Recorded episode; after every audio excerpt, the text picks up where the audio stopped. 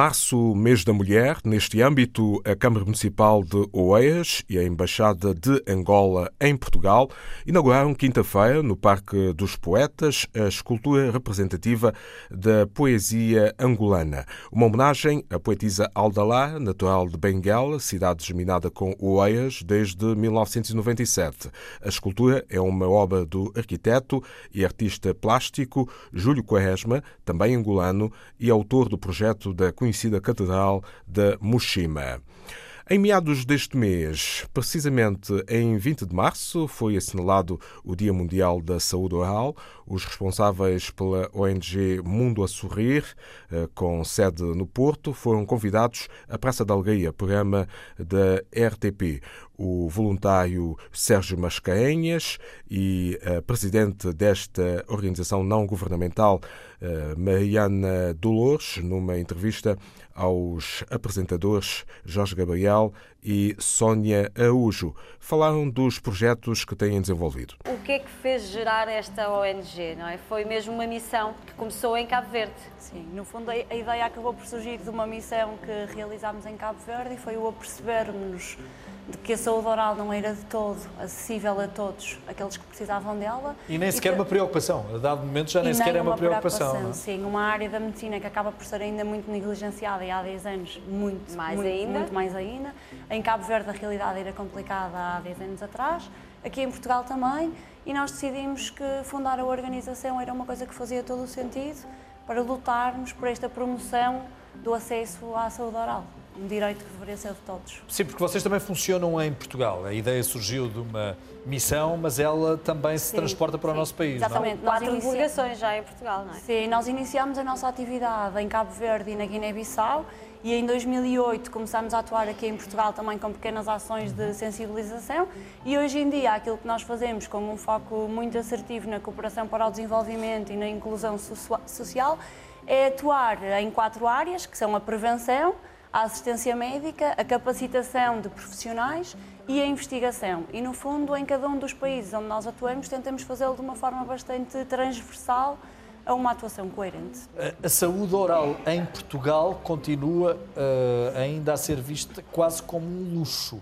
Se bem que uh, estamos a inverter, não é? Há, as pessoas estão cada vez mais preocupadas também com o seu aspecto, logo Uh, costuma dizer-se o cartão de visita está nos dentes, não é? Constatamos é que muitas vezes o, o, problema é esse, é as pessoas só levarem muitas vezes para a parte estética. Eu sei, e, porque uma das ações que nós temos é a nível das escolas, em que nós damos formação em miúdos e fazemos escovagem em ambiente Sim. de sala de aula. E notamos que mesmo eh, a nível dos 5, 6, 7 anos já se começa a notar graves lacunas em termos de higiene oral. E é precisamente isso um dos meios em que nós tentamos fazer é, é, é combater isso, porque cada vez mais está comprovado que eh, problemas eh, de saúde têm a ver concomitantemente com a saúde oral. E, e é isso que nós tentamos de facto combater para que as crianças de hoje possam pelo menos ter uma mais prevenção e com isso evitar chegar aos tratamentos que de facto ainda há bastantes lacunas e mesmo em termos financeiros, por tudo que está inerente, às vezes há, há dificuldade em, em, os realizar. E a prevenção pode ser o segredo. Claro.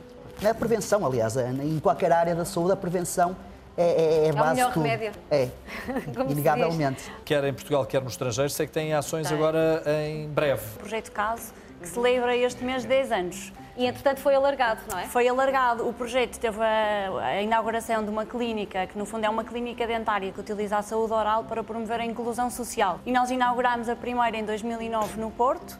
Entretanto, alargámos a Braga com o apoio da Câmara Municipal em 2015 e o ano passado em Lisboa.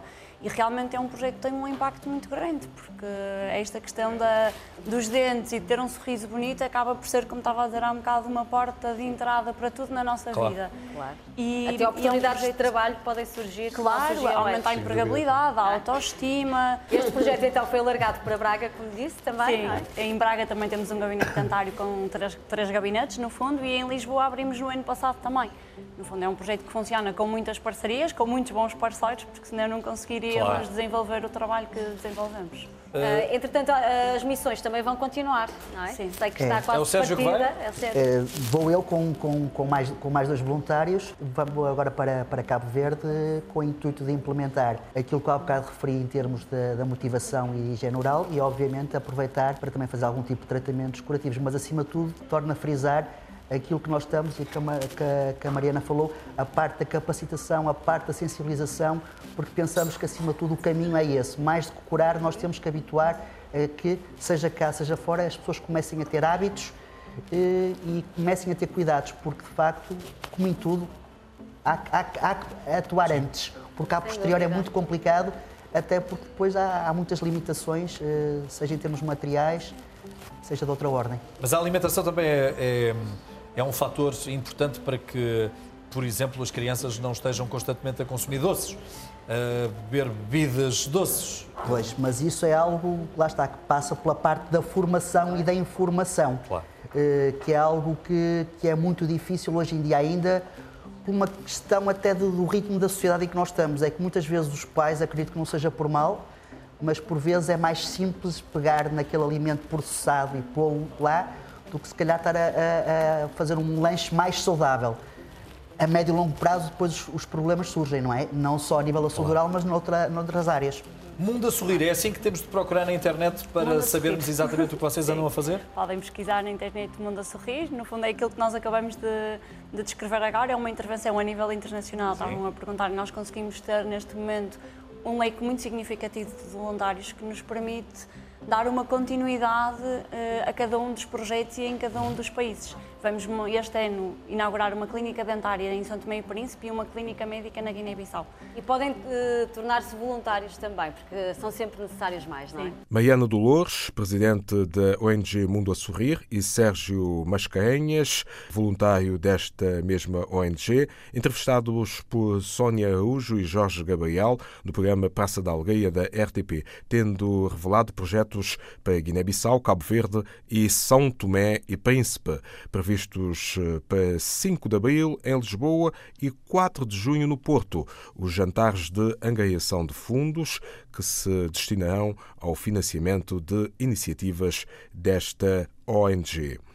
Para ajudar as populações afetadas pela passagem do ciclone Idai por Moçambique, vai ser realizado um concerto solidário, sexta-feira, 5 de abril, das 20 horas à meia-noite, no Espaço Cristal, em Alcântara, Lisboa. Artistas de renome do panorama musical da língua portuguesa vão atuar durante o evento, que tem os apoios da Cruz Vermelha Portuguesa e da Embaixada de Moçambique em Portugal. Este sábado, às 16 horas, no estádio do Restelo, Lisboa, um jogo solidário entre as principais equipas de futebol femininas do Benfica e do Sporting, também para recolha de fundos a fim de ajudar as populações das zonas afetadas pelo ciclone Idai, em particular a cidade da Beira e a província do Sofala, em Moçambique.